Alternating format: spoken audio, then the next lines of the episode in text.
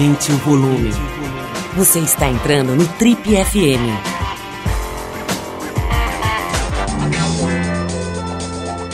Oi, aqui é o Paulo Lima e a gente começa agora mais um Trip FM, o talk show da revista Trip. Nosso convidado de hoje é um dos principais especialistas brasileiros em mídia, tecnologia e internet. Ele é natural da aprazível cidade de Araguari, no norte do Triângulo Mineiro, e se formou em Direito pela USP, pela Faculdade do Largo de São Francisco, em 1994. Logo percebeu que aquela então nova rede, a World Wide Web, teria um impacto enorme na vida de todo mundo e na construção do que a gente convencionou chamar de sociedade. Então ele decidiu se especializar nesse assunto, fez um mestrado em Harvard e um doutorado na USP sobre internet e propriedade intelectual. Atualmente ele é professor da Universidade de Colômbia, nos Estados Unidos, e da Universidade do Estado do Rio de Janeiro. Também é diretor do Instituto de Tecnologia e Sociedade do Rio, comentarista da Globo News e colunista da Folha de São Paulo. E, para nossa enorme alegria e satisfação e honra, é colunista da revista Trip por quase 10 vai fazer 10 anos. Daqui a pouco eu vou falar sobre isso. A conversa hoje aqui no Trip FM é com Ronaldo Lemos, um dos criadores do Marco Civil da Internet, que é internacionalmente considerado referência, uma referência mundial, inclusive segundo o Tim Berners-Lee, que é o fundador, o criador, o inventor da internet. Ronaldo, um prazer, uma honra te receber aqui nos nossos estúdios recém-reformados. Seja bem-vindo às nossas amplas, cheirosas e confortáveis instalações. Pô, Paulo, não poderia ter sido melhor recebido e estou impressionado aqui. Muito bom, muito bom. Ronaldo, é, falei certo o nome do Tim Berners-Lee, é isso, é isso Falou, mesmo, né? É isso mesmo. Como é que é, cara? Ele reconheceu o marco, o marco civil da internet construído aqui no Brasil por você e alguns companheiros como uma referência mundial. Quer dizer, explica isso. O que, que é isso? É uma, uma forma de lidar com a internet para a sociedade, para a governança da internet num país, é isso? É isso. O, só lembrando, né, Tim Berners-Lee inventou a web. Toda vez que a gente digita www no navegador, a gente está fazendo uma referência a ele, né? Quer dizer, se ele ganhasse um centavo a cada vez de um www, ele seria uns 5 Bill Gates, né? Seria. E mais, isso tem, esse ponto é interessante, porque ele abriu mão dos direitos, né? Ele poderia ter patenteado a web, mas ele queria que as pessoas usassem livremente. Então ele criou o protocolo e deixou que a gente pudesse usar gratuitamente, livremente. Bom, isso já coloca o cara numa, numa, assim, numa categoria de ser humano completamente acima da média, né? Total. E ele, lembrando, na Inglaterra é chamado de Sir, né? Porque ele já recebeu, com todo a justificativa, o título de cavaleiro ali da rainha.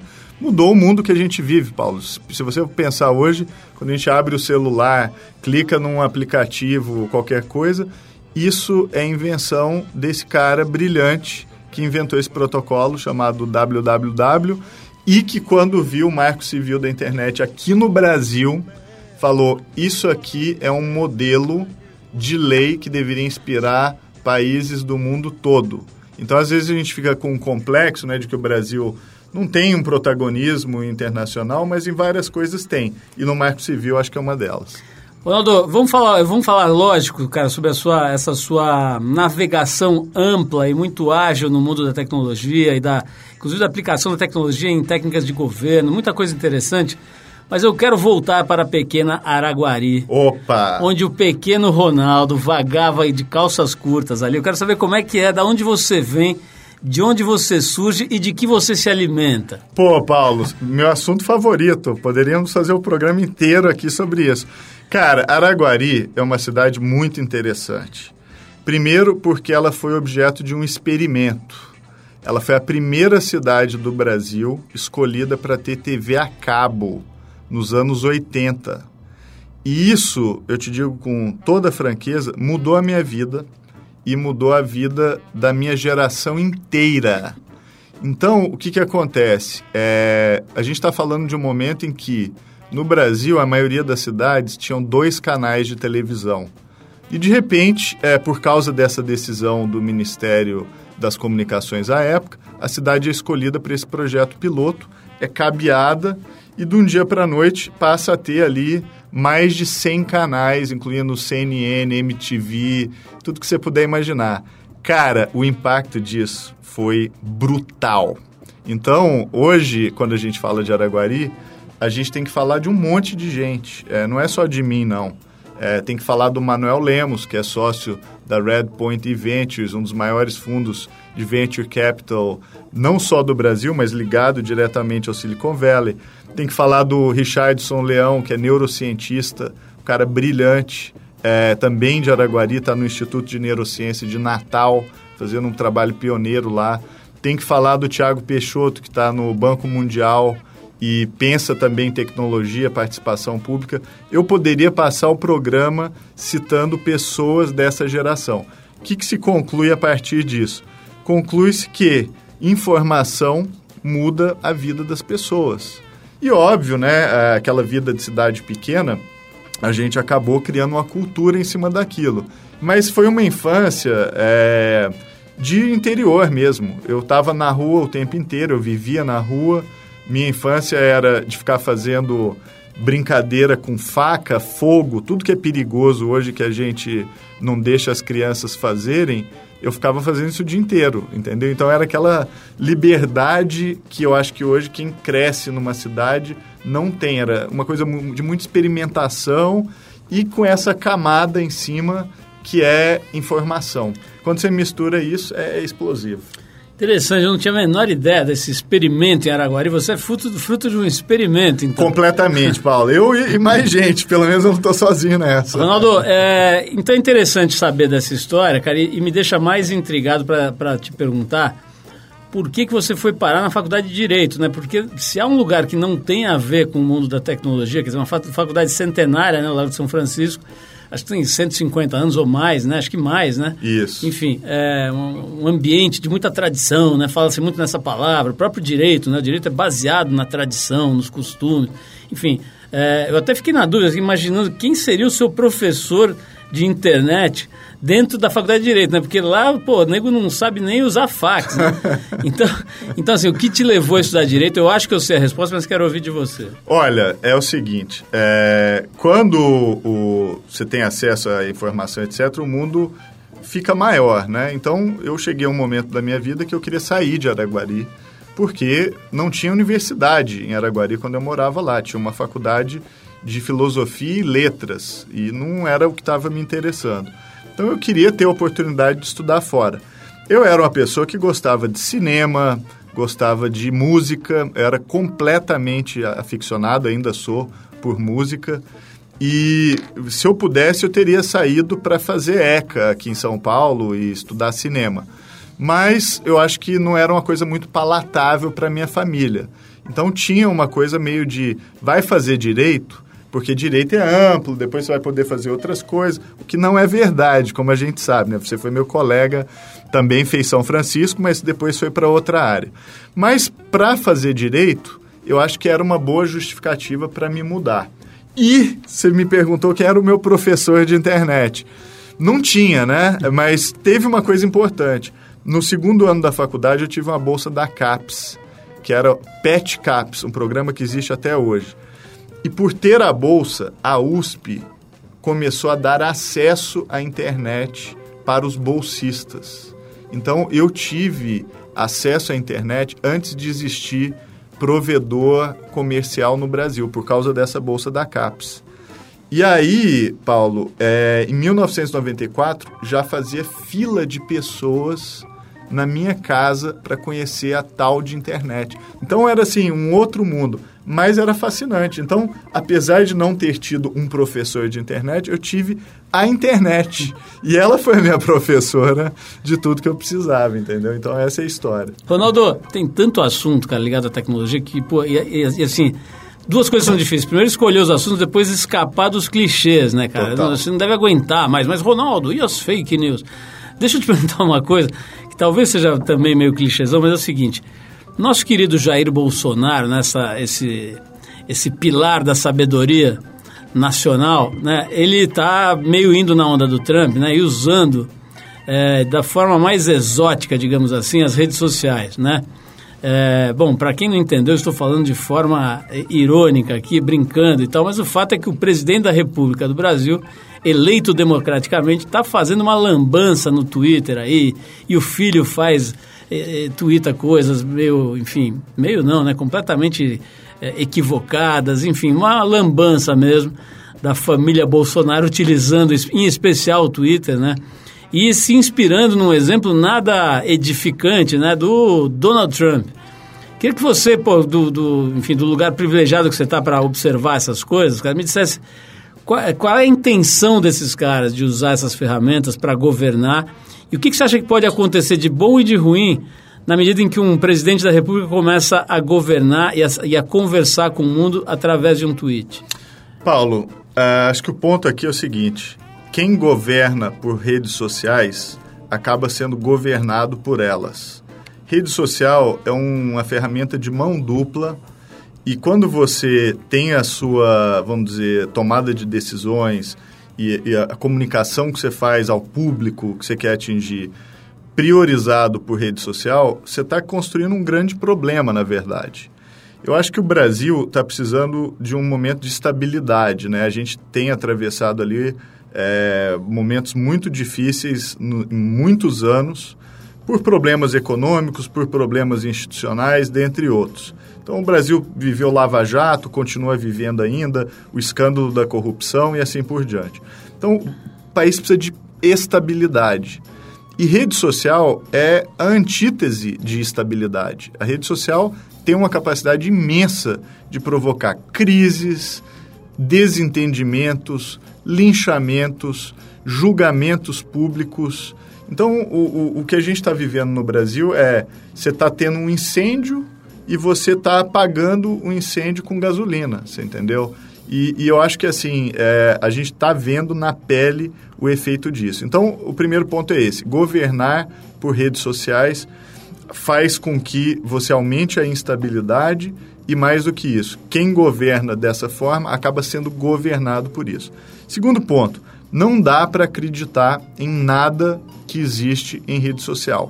Então, eu vi nesses primeiros três meses de governo decisões sendo tomadas com base no que estava sendo falado no Twitter. Né? Então, é, os casos mais diferentes possíveis, havia uma comoção qualquer é, no Twitter e aí tomava-se uma decisão de apaziguar aquela comoção, tomando-se um, um, vamos dizer, um, um partido com base nisso.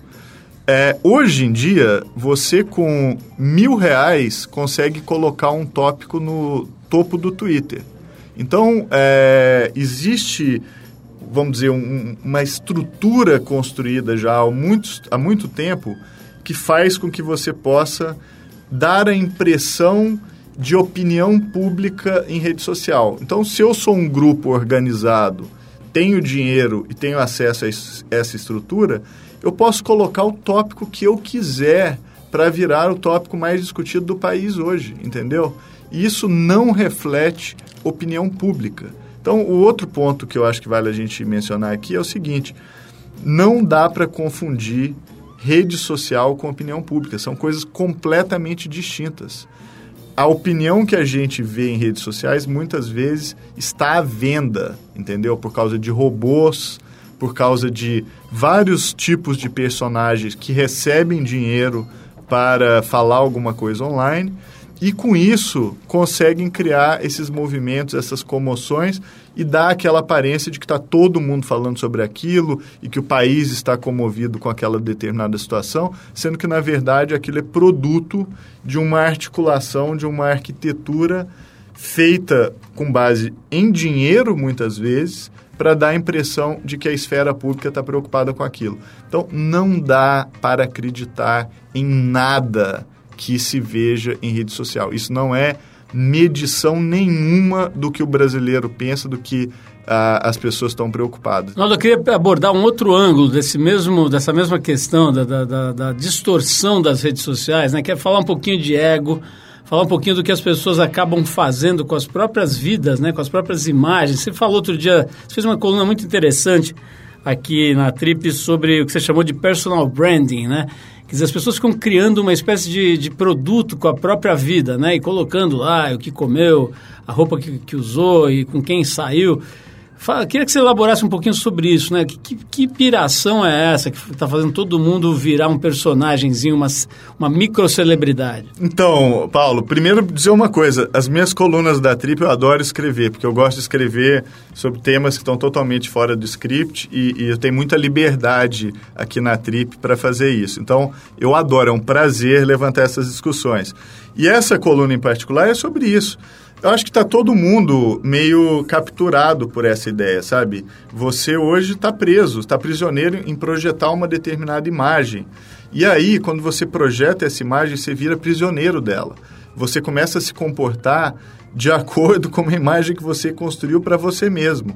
Então, eu até cito lá na minha coluna a história de uma garota que tinha criado uma imagem para ela mesma, conheceu um menino, começou a sair com ele, só que aí, em um determinado momento, ela percebeu que o garoto que ela estava saindo não era compatível com a imagem que ela tinha criado dela mesma no Instagram. Então, ela meio que deu o pé na bunda nele, apesar de ser um cara legal, porque visualmente ele não fazia parte ali do código de estética e estilo que ela queria projetar sobre ela mesma no Instagram. Então, é isso que aconteceu com ela hoje, inconscientemente, está acontecendo com todo mundo. A gente está criando, sem saber, uma marca pessoal e depois a gente passa a ser tiranizado por essa marca que a gente inventou para a gente mesmo. E tem muita coisa de vale tudo nessa área. Então, por exemplo, tem fake news.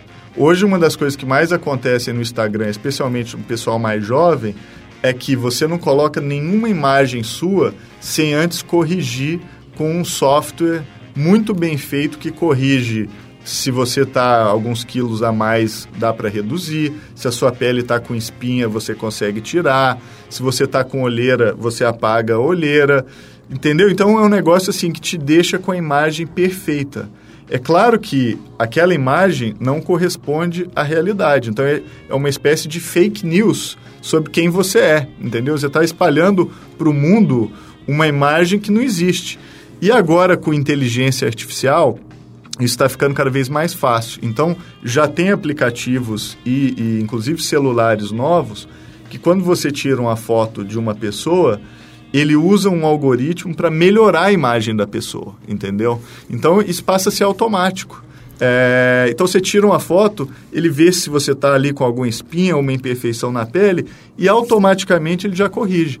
Qual que é a consequência disso? Acabou a realidade, um entendeu? paralelo, né? Não, acabou. é, é, as imagens que a gente vai ver na internet, cada vez mais, elas não correspondem mais ao mundo físico, né? Elas são uma projeção de uma mistura do que foi captado no plano real, mas completamente matizado e distorcido por algoritmos que supostamente melhoram né, a visão do que está sendo projetado. Mas uh, se a gente uh, tiver uma outra leitura disso, quer dizer, ligar uma câmera lateral, de alguma forma está expondo mais a nossa realidade, né? Porque mostra o quanto a gente é dependente da aprovação do outro, né? Da, quanto a gente é inseguro, quanto a gente é atormentado pela insegurança. Não, e, e uma infelicidade Exato. muito grande, porque é, essas coisas não tornam as pessoas mais felizes, né? É, é o contrário, isso gera um sofrimento ainda maior. Então, uh, mais do que isso, eu acho que isso gera um problema existencial. A gente está vivendo num mundo em que as pessoas elas estão buscando um, um, um, conforto simbólico que não existe. É como se você tivesse abandonando tudo que na verdade importa e buscando ali um conforto num plano que é puramente simulado e que na verdade não tem impacto nenhum no, no Bom, já, na mais, realidade. Indo mais longe, já tem até quem tenha tentado fazer esse movimento para essa fantasia idealizada e depois trazer isso para reali a realidade. Aquele quem brasileiro, por exemplo, você chegou a ver esse. Sim, sim, conheço. Esse, coitado conheço. desse. Acho que morreu, conheço. né? O Ronaldo, antes de falar sobre GovTech e tal. É, tem um assunto que é um pouco de interesse pessoal meu aqui, mas interesse acho que de boa parte da população mundial que é o seguinte, cara, o, talvez um dos maiores problemas do, do mundo, e olha, não são poucos né, hoje em dia, mas um dos maiores problemas do mundo, e talvez o, o mais subavaliado, seja a abdução das crianças, né, cara? Acho, acho que é um assunto que a gente, a gente ainda não deu a devida dimensão, né? As crianças estão virando robozinhos ali, estão completamente é, abduzidos mesmo, né, pelo universo digital num, num, grau assim de dependência química, né?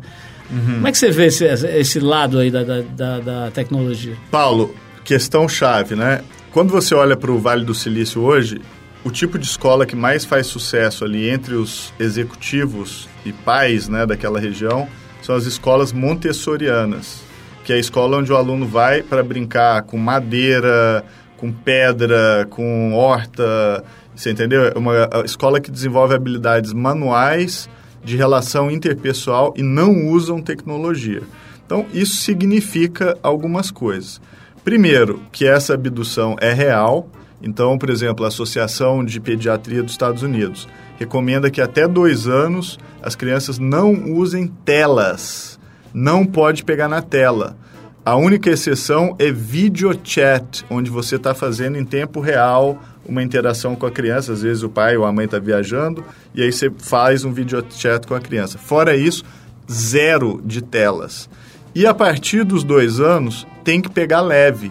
Tem que ter a supervisão dos pais, tem que ter tempo controlado, porque é duro. É duro, é assim, é, é algo difícil de largar não se sabe ainda qual é o impacto isso, disso para o desenvolvimento cognitivo, mas as hipóteses não são boas.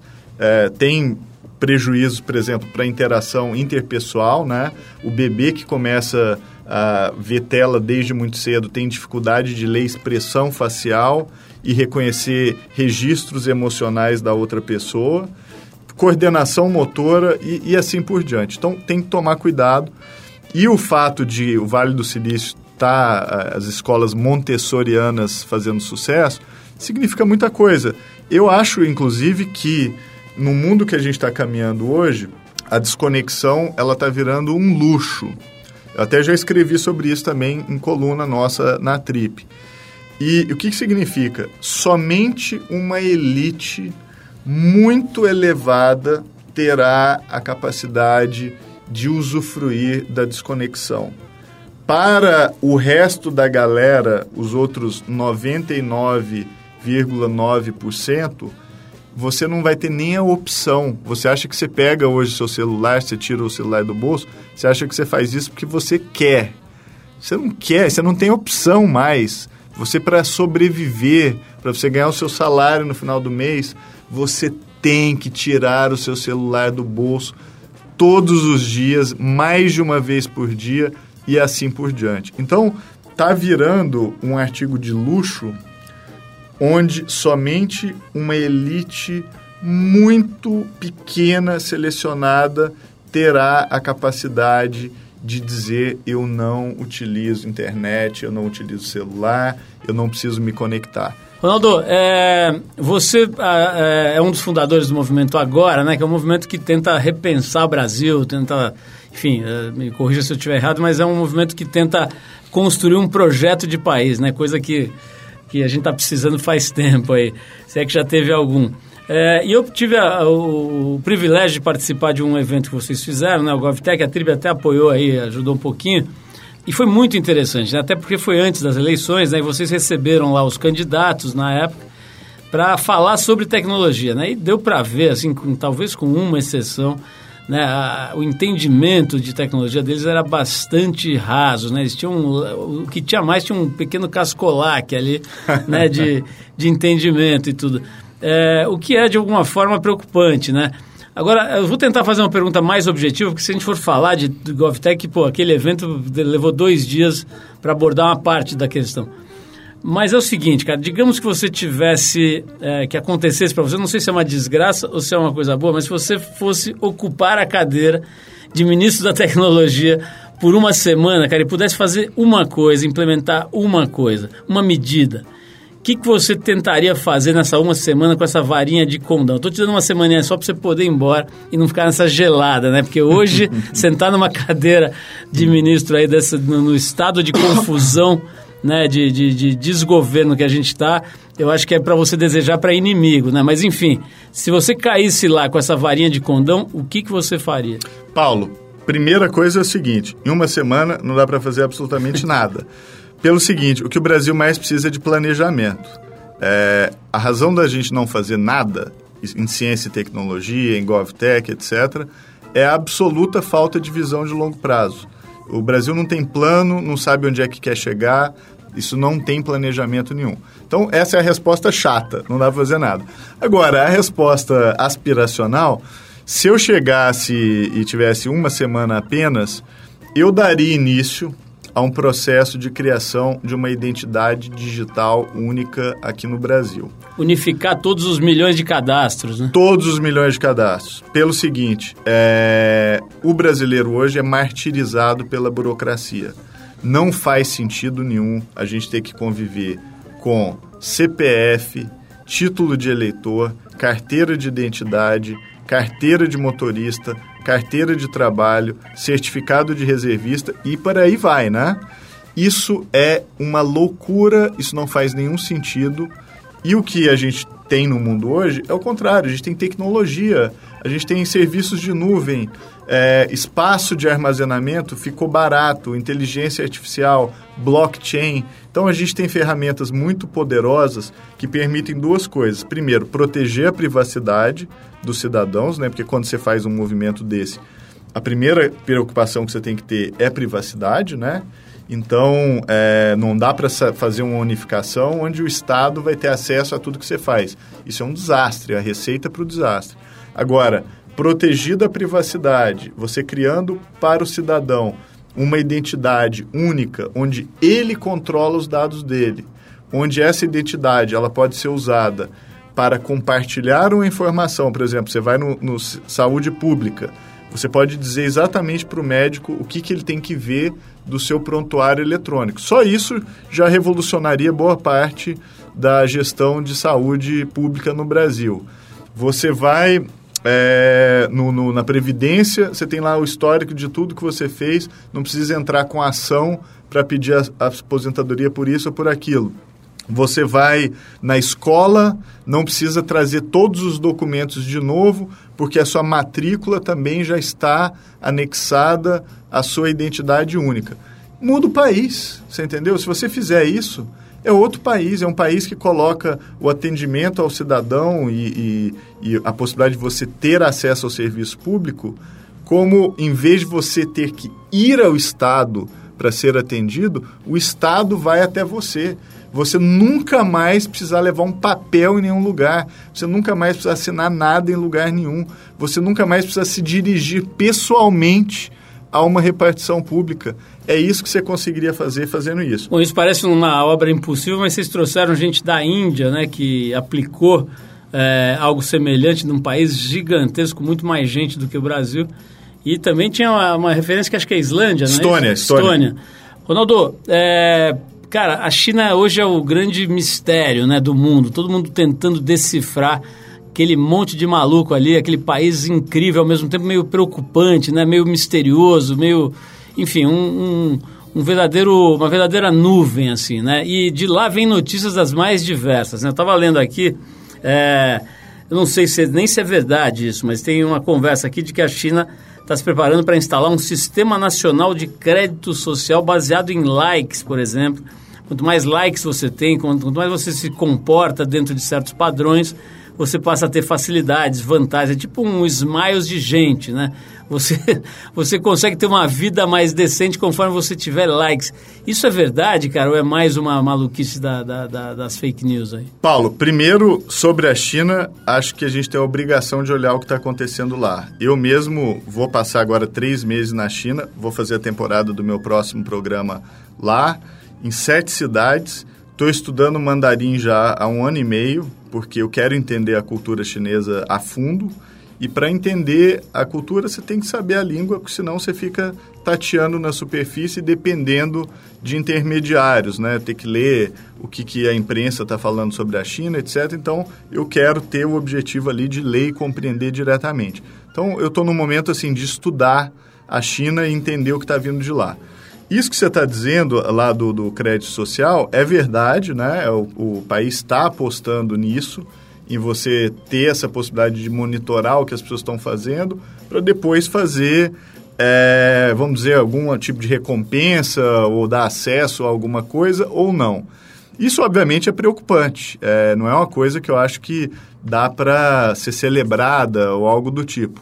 Agora, o que vale a gente refletir é que no Ocidente não é muito diferente. É, a gente está hoje vivendo onde cada passo seu é monitorado, é, análise sobre o seu padrão de consumo, relacionamento, quem são seus amigos, são feitas o tempo inteiro. Agora, você deve estar com o celular no bolso, eu estou com o celular no bolso, tem um monte de gente sabendo que nós estamos juntos aqui.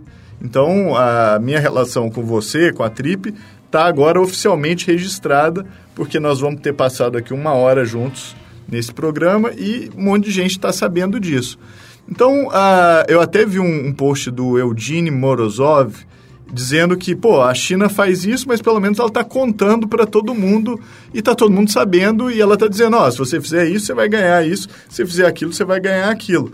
Enquanto na crítica do, do Morozov ao Ocidente, a gente está fazendo a mesma coisa, só que você nem sabe o que está acontecendo e você nem sabe quais são os benefícios ou os malefícios das suas ações. Então, ele ainda dá uma brincada e uma provocada dizendo, pelo menos lá o jogo é transparente. Do lado de cá é parecido, mas não tem transparência e você não sabe o que está acontecendo. Acho uma boa provocação. Não estou defendendo o sistema chinês, mas eu acho que pôr em perspectiva de que a gente está vivendo também num sistema de vigilância do lado de cá é muito importante. É, é, realmente uma provocação interessante. Você me fez lembrar, eu estava outro dia observando uma conversa de, de um grupinho de adolescentes e alguém falou sobre uma figura lá, não me lembro exatamente quem era, e eles falaram assim, ah, mas isso daí não, não tá com nada, só tem 500 seguidores, né, no Instagram, alguma coisa assim. Quer dizer, já é uma referência da pessoa ter ou não ter moral na turma, né? Então, assim, de fato é mais ou menos a mesma coisa, só que velado, né? Exato. Até, não sei se a gente tem tempo, mas, por exemplo, eu vejo muita gente preocupada se o celular está escutando a pessoa, é. né? Você já viu? Já. Muita gente fala, pô, eu falei uma coisa, aí logo depois apareceu um anúncio e aí, será que eles me ouviram, etc. E eu acho até engraçado essa preocupação, porque ouvir o que você está falando é fichinha perto do que você está sendo analisado. O que você fala revela muito menos sobre você do que os padrões de análise que já estão sendo é, analisados com relação a qualquer pessoa. Então, o, o, hoje você tem capacidade não só de ouvir o que a pessoa vai falar, mas de prever o que ela vai falar. É, o, é um padrão de análise que é tão sofisticado, tão granular, a resolução é tão alta que vai saber mais sobre você do que você mesmo acha que sabe, entendeu? Então, ouvir ou não ouvir o que você diz não tem menor impacto. Agora, só para corrigir, dar a informação correta, na maioria dos casos não está ouvindo. É importante mencionar isso. É, quando você está com alguns serviços ativados, tipo OK Google ou quem usa um Alexa, ele passa a te ouvir depois que você dá o comando. E aí ele manda aquela informação para o servidor. Mas, no geral, não está sendo ouvido. Agora, o meu ponto de não estar sendo ouvido não é que, ah, então tá bom. Pelo contrário, não precisa te ouvir te ouvir é até enganador, porque a capacidade de análise sobre o que você pensa e o que você faz e as suas preferências é muito mais profunda do que seria revelado se ele ouvisse o que você fala, entendeu? Ronaldo, já que a gente foi para a China, vamos falar um pouquinho sobre aquela informação que circulou recentemente, né? É, de que taria, a China estaria fazendo, teria feito, né? Uma, uma modificação genética num ser humano, num bebê.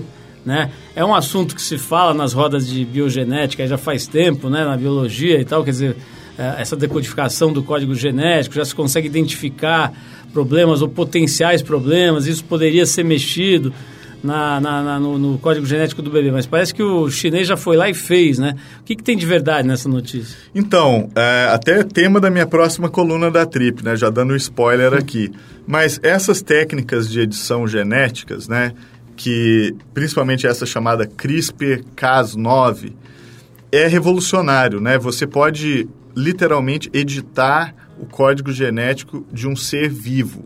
Então você pode pegar uma planta e retirar determinados genes e ela passa a operar de uma outra forma. É como se estivesse reprogramando o código genético. Então, para a agricultura, isso tem um potencial absurdo. Inclusive, aqui no Brasil, tem vários pesquisadores fazendo esse tipo de é, processo com resultados extraordinários. Então, isso tem um impacto para a fome, para criar é, plantas que são resistentes a pragas e, enfim, alimentar as pessoas do mundo e assim por diante. Tem impacto também para doença, etc. Agora, tem um limite, que é testar isso em ser humano, né? Então, testar isso numa planta, ok, você tem padrões éticos já definidos, mas é muito mais simples do que testar isso num ser humano. E aí, esse pesquisador, um indivíduo na China, alega ter feito o primeiro teste em seres vivos. Ele teria alterado uh, o código genético de bebês, eu acho que eram gêmeos, eu não, eu não me, vou me lembrar dos detalhes aqui, mas o, pelo que eu me lembro, eram gêmeos e ele teria introduzido uma modificação que tornaria aqueles bebês mais resistentes a serem contaminados pelo vírus da AIDS. Então, esse teria sido o benefício. Agora, isso causou uma controvérsia imensa na comunidade científica, um medo generalizado, com razão, e um, o, o, pesquisador acabou sendo preso né, na China logo depois. Né? A própria China, não é, como país, etc., não apoiou. Ele teria violado uma série de legislações de biossegurança e uma série de coisas, o que fez com que ele fosse é, acabado preso e, e, e, agora retirado da circulação. Acho que ele está em prisão domiciliar. Mas o ponto importante aqui é ele passou o carro na frente dos bois, né? Para você fazer experimentos com seres humanos, você precisa ter um aparato ético. Você não pode fazer isso sozinho. Você tem que ter supervisão da comunidade científica internacional. Então, é, é perigoso você levar uma tecnologia dessa nova para um campo como esse sem a supervisão necessária. Agora, eu não tenho a menor dúvida de que isso veio para ficar. Eu acho que uh, essa possibilidade de modificar o código genético vai gerar dilemas éticos, eh, legais, morais, da, das formas mais inimagináveis que não vão ser fáceis. Agora, uma coisa é certa: não dá para fazer sozinho, tem que ter supervisão da comunidade internacional e você tem que seguir todas as regras, todos os regulamentos éticos um por um tem que ser assim, caxias no processo, não dá para querer é, passar o carro na frente dos bois, como aparentemente esse sujeito fez. Então é, a gente está brincando com fogo aqui, literalmente no sentido é, mitológico, né, da ideia ali do Prometeus que traz o fogo para a humanidade. Nunca o fogo foi tão é, ao alcance nosso né, de poder transformar a nossa própria constituição genética. Mais uma razão para a gente pedir a sua ajuda, porque você já brinca com fogo desde pequeno em Araguari, então Pô. você tem experiência. Ronaldo, olha, tem aquele chavão clássico de programa de rádio, né? Olha, o tempo estourou, a gente poderia ficar falando, mas no seu caso é verdade, é sincero, daria para falar três programas, cinco programas. Obrigado, Ronaldo, pela, pela tua, não só pela coluna, pelo teu trabalho, mas principalmente pela tua contribuição para o Brasil. Né? Você é um cara que tem deixado claro que você está afim de agir, né? não só de estudar, não só de ficar, nada contra quem fica no mundo acadêmico, mas está afim de botar em prática, né? de fazer as coisas acontecerem. Isso é muito legal e a gente respeita, admira e bate palma. Parabéns de verdade pela sua carreira, pelo seu trabalho, pela sua vontade de transformar esse país a gente realmente admira e torce para que você vá ainda muito mais longe. Obrigado. Obrigado, obrigado pela presença aqui.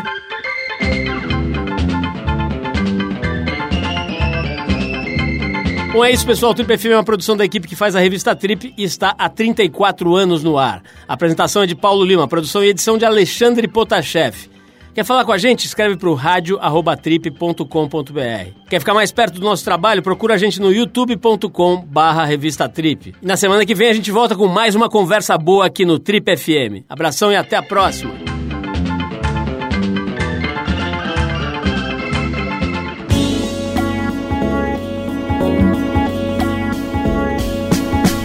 Você ouviu Trip FM.